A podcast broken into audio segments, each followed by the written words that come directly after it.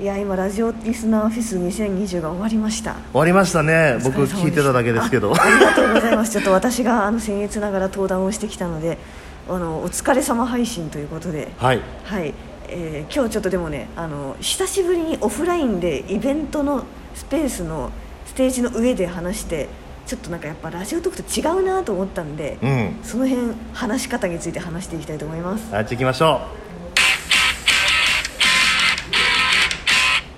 はい改めましてうラジオトーク運営公式番組「うんこみゅ」でございます。うどうもこんにちはラジオトーク構成作家の天谷です。はい今日のお相手はラジオトーク代表の井上です。よろしくお願いします。お願いします。いやいやお疲れ様です。なんか全うん。然今までのラジオトークの収録とかとは全く違ったカロリーの使い方をしました。見るからに疲れいてる。や本当になんかね疲れたんですよ。なんでこんな疲れたのかなと思って、ちょっとあの要因を考えてみたんですけどあのそもそもですね人前で話すっていうことには3種類あるなと気づいたんですよ。ああ3タイプ3種類の喋り方そうまああの多分普通に考えれば誰でも気づける3パターンの分け方なんですけど、うん。まあ、一つは今やってみてラジオトークとかであの人に向かって話す。こうやって誰かってあんまり視覚目では見えてないじゃないですかそうですね。直接ね喋る相手は見えないですよね。でもなんか心なしかなんか人がいる感じがあってうん。そのなんか一人のシルエットを見ながら話してるんですよね。はいはい。見えない人間を見ながら話していて、まあ、なんで、まあ、リスナーさんという一人に対して話している状態。なんで1対かっこなんだかっこ1対1かっこ閉じるかける N みたいな。なんか難しい数式が。そうねあのひと、まあ、仮想の一人に向けて話しててでもそのいったこの1対1の喋り手と聞く人の1対1の関係が実はでもかけるいくつもあって。そうですそうですそうそうそうそう。聞いてる人はなんか直接話1対1で話を聞いてるような感じの人たちが何人もいるっていうことそうなんです。ですよね。1対1がたくさんある状態。うんで2つ目はあの最近すごくよくあるんですけど Zoom で一応誰が入ってるっていうのはもう確認できる状態でだから一応誰がいるかっていうのは視覚的に見えてるんですけどでも話してる先は Zoom に向かって話してるんで、うん。なんかそれもちょっと1対1に結構近めな1対多数みたいな感じ。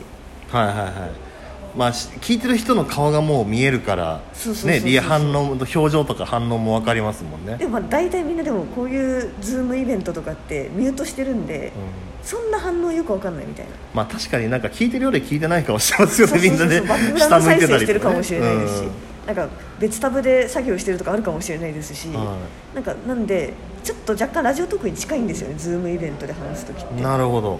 1対1か1対 Zoomさんという人に向かって話してる感じ。あでも全体のなんかこうぼんやりお団子になったそうそうそうそうそうなんかなんかわかんないけど人間の集まりみたいな。そうそうそうそうそうそう、はいが Zoomなんでで Zoomのイベントやる時とかすごいラジオトークので培ったスキルがすごく活かされるなって思ってるんですけど、うん。今日のはオフラインイベントなんですよ、うん。ステージで目の前にあれ何何十人？100人はいますかね。そんなに。50人ぐらいか50人ぐらいっていう人だかりがある状態でなんかこう一人一人の顔色を伺いながら話すみたいになっちゃって。ああでも今回あれですよねこの映画あの今、えーこう喋っているそのラジオリスナーフェスの会場渋谷ユーロライブ、はい。まああの一言で言うと映画館の形をしてるんですよね、うん。あの暗い真っ暗なその照明を落とした中で、う映画館の座席みたいなのがなっててそのステージ上でスクリーンの代わりにそのステージがあって、はいはい。はいそこで喋ってると。そうそうそうそう。ですごいもう舞台にはすごい照明が当たってますけどあれ舞台に立ってる側から見るとぱり顔見えるんですか？聞いてるいやなんかあのコナン君に出てくる犯人まだ誰か分かんない状態の人みたいなの あがあの黒タイツの犯人みたいな。ま、マジであんな感じで人の顔の目や鼻口までは見えないんですけど人型シルエットの黒いものが50ぐらい見えるって感じです。ああなんかぼんやりと。真っ暗なんですよこっちから見ると、はいはい。こっちは照明ステージは照明当たってるので客席が暗いので、こっちから見ると基本暗いけどでも明らかに人間がうようよいるみたいな感じ、はいはいはい。その前で話すのがめっちゃなんか今回本当に久しぶりだったっていうかなんかすごいなあんまない体験で天谷さん結構そういうのあるじゃないですか。そういう一対他のリアル人の前で話す。よくそうですね。トークライブのお仕事はよくやってますね。ますよね、そのコツを聞かせていただきたいなと、うん、ね。僕なんかもうあれですねもうひなんか身も蓋もないこと言うけど、なんかもうお墓に話しかける感覚っていうか あのなんかお墓いやそんなそんなお客さんお客さんのことをお墓呼ばわりする。お客さんはな何でしたっけ？お客さんは神様ですの反対ですよね。お客さんはお化けですみたいなことですか？そうなんかね逆に一人一人生身の人で表情をくるくる変えると思って喋ると、うんうんうん。逆にこうおぼつかなくなるんですよ。はいはいはいはい。はいさっきの私や自転車とか自動車運転するときに自分のブレーキとか見ながら運転しないですよね、うんうんしないですね。遠く見ながら話してるじゃないですか、そうそう。だから僕もそうそう、うんうん大勢話す時はもう遠く見て話してますね。遠く？え遠くっていうのは壁ですか？あ壁なんかもうそのお客さんの顔は見ないで、うんうんうん。まあ人いるなっていう感覚は持ちつつも空気もあの大体トークライブで喋る時はもうその一番会場の一番こう奥の PA さんの卓とか、はーいはいはいあと非常口のあのランプを見ながら喋ってたり。そっか非常口にあの人型シルエット書いてあるじゃないですか。あの非常口のランプうん緑のランプ、走る格好のやつ。あれに向かって話せばいいんです。そうそう。だからいつもマジか。あのー非常口のランプに話しかけてて、はいはい。まあ、反応返ってこないけど、エグジットって書いてある。そうそうそうあの EXIT のマークに向かって喋ってたら、はいはい。なんか周りにいる人たちがなんか受けてみたいなそういうつもりで喋ってまあーあの人間棒人間みたいなのに向かってすそうそう。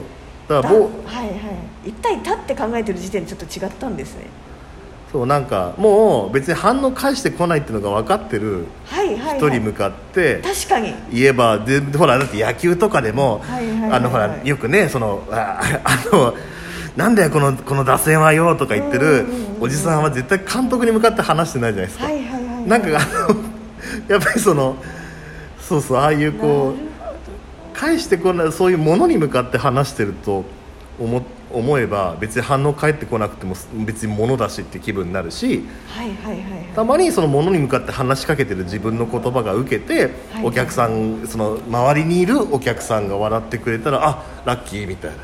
だむしろそっかこれ別物と考えずにむしろ収録型のラジオトークと一緒じゃんって考えた方がむしろ良かったのかもしれない。そうですね。なんか緊張する時はもうなんかどっかで全然関係ない一点を見つめながら喋るのおすすめです。なるほどな、うん。いやなんかこれラジオトークライブ配信始まったじゃないですか。このライブ配信や、まあ、ラジオの生放送のそのハッシュタグを追いながらオンエアするような収録するような、ああいうタイプとは全く別の頭の使い方って考えた方がいいかなって思いましたね。というのもそうやっぱりライブ配信だと本当にその場の反応に一個一個ちゃんと返していった方が場が温まって盛り上がってくるし、うん。やっぱり反応された側があの嬉しいってリスナーさんが思えるのであの絶対そこはあの1対1というよりはもう一人一人に対応していった方がいいかなっていうのがあのライブ配信のコツなんですけど、まあ、一方で1対他で本当にリアルに人前で話す時は収録型のラジオトークを意識した方がだって反応返ってこないんだからっうん。てことですよね。そうですね。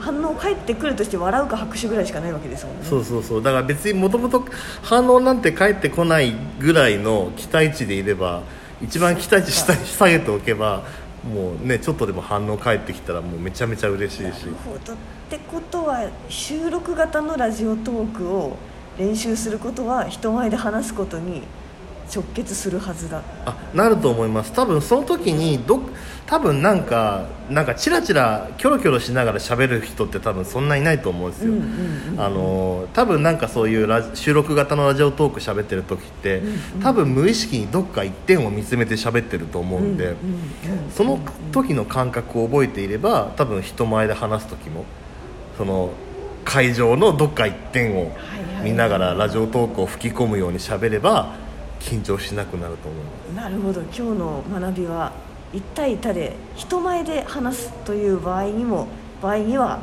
非常口の走ってる人の形を見ましょうと。そうなんか、うん、人前で喋るとか非常口とか壁とか後ろの一番奥の壁とか一番奥の窓枠とかを見ながら喋ると落ち着きます。あもうそれそれを事前に聞いておけばよかったな。ありがとうございますはい今日はえっと最後に、えー質問が来ているので答えたいと思います、はい。DJ 特命さん。上泉アナと井上さんのお話分かりやすかったですありがとうございます。ありがとうございます。仕組みも理解できたつもりですが若い人だけでなく高齢な人でも配信しても大丈夫ですか？いやもう朗読全然大歓迎ですよ。うんね、それはそんな許可なんかいらないですよ。年齢制限ないですよ。はい朗読などを配信したいのですが著作権などはどうなるでしょうか？はいえっと朗読についてはえっと著作権切れてるやつ例えば、えー青空文庫みたいなやつですね。